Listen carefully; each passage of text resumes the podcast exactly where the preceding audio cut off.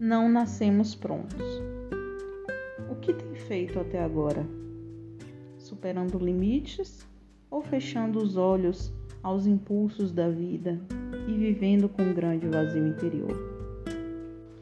A evolução faz parte de nós, seres humanos, em todas as fases de nossas vidas. Criar, empreender, construir, organizar sempre existiu e existirá para qualquer pessoa, não importando a área que atue. Devemos fazer uma importante escolha ao longo da vida e conhecer a si mesmo, entender o processo pessoal e individual e buscar a evolução pessoal. Siga-nos no Instagram, arroba psi.adrianamatos.